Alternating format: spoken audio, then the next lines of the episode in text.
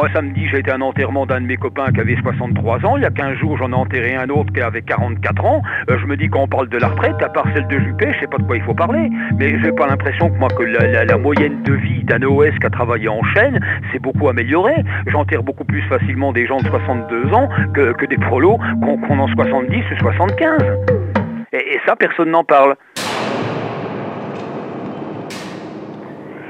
Corouge Christian, j'ai 52 ans, je suis ouvrier euh, chez Peugeot depuis 34 ans, où je suis rentré donc à 18 ans.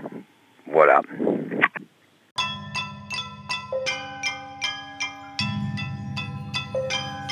Pendant des années, le combat syndical des, gens des chaînes, des, des OS, donc, a été de dire un opérateur, un OS sur une chaîne doit passer au minimum 3 minutes par voiture. À savoir, plus il a un temps d'exécution pour monter une pièce, et plus il a le temps, son cerveau a le temps de travailler, parce qu'il y a une mémorisation des choses, etc.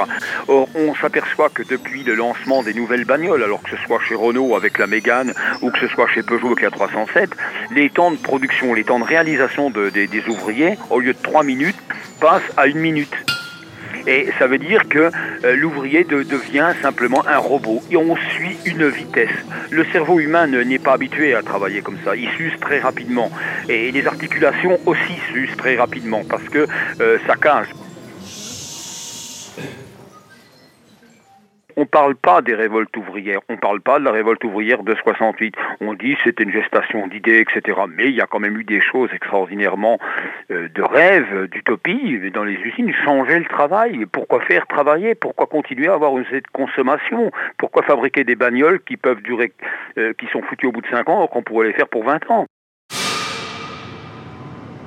Moi, je, crois que depuis 68, le patronat a tellement eu peur qu'il a fait disparaître, ben, aidé en cela par certaines organisations syndicales, disparaître complètement les prolos de la vie politique et de la vie sociale. On, a changé le rhabillement, il n'y a plus de bleu. Hein. Nous, on est habillé en gris maintenant. Euh, il n'y a, plus de chaînes, on appelle ça des lignes. On n'appelle plus des ouvriers, on appelle ça des opérateurs. On, a fait disparaître, et dans le vocabulaire, et dans la lisibilité. Dans, dans la société, on ne voit plus d'ouvriers qui sortent en bleu avec une casquette sur la tête, etc. Non, non. Les gens se changent, ils vont au boulot avec leur petite voiture, etc. Je veux dire, on a transformé ça, on a évité d'en parler, ça n'existe pas. Il faut, il faut vraiment qu'une usine se réveille et menace de, faire sauter euh, le bordel si jamais euh, il n'y a, pas quelque chose de fait, pour que de temps en temps un journaliste un peu plus éclairé ou un peu plus curieux se dise, tiens, ça existe encore. Mais sinon, ça fait longtemps que c'est disparu.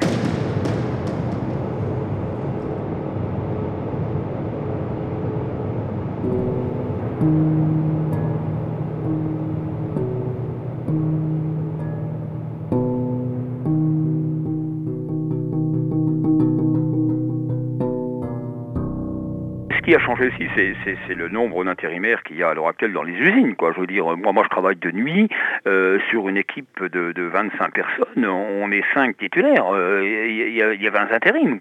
C'est une moyenne quand on dit on a créé de l'embauche avec les 35 heures, non, on a créé de l'intérim avec les 35 heures, on a créé de la précarité avec les 35 heures.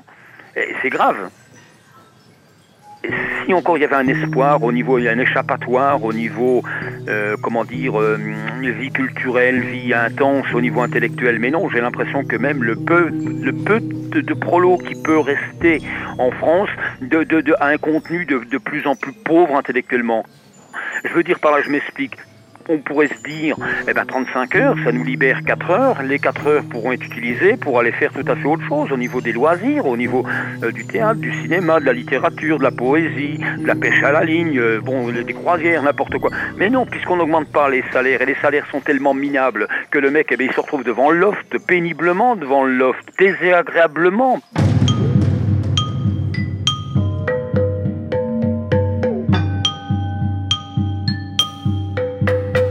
Avec comme ça qu'on fait, qu'on fait une vie, qu'on forge une conscience et qu'on remplit un, contrat d'une, comment dire, d'une société, un contrat social.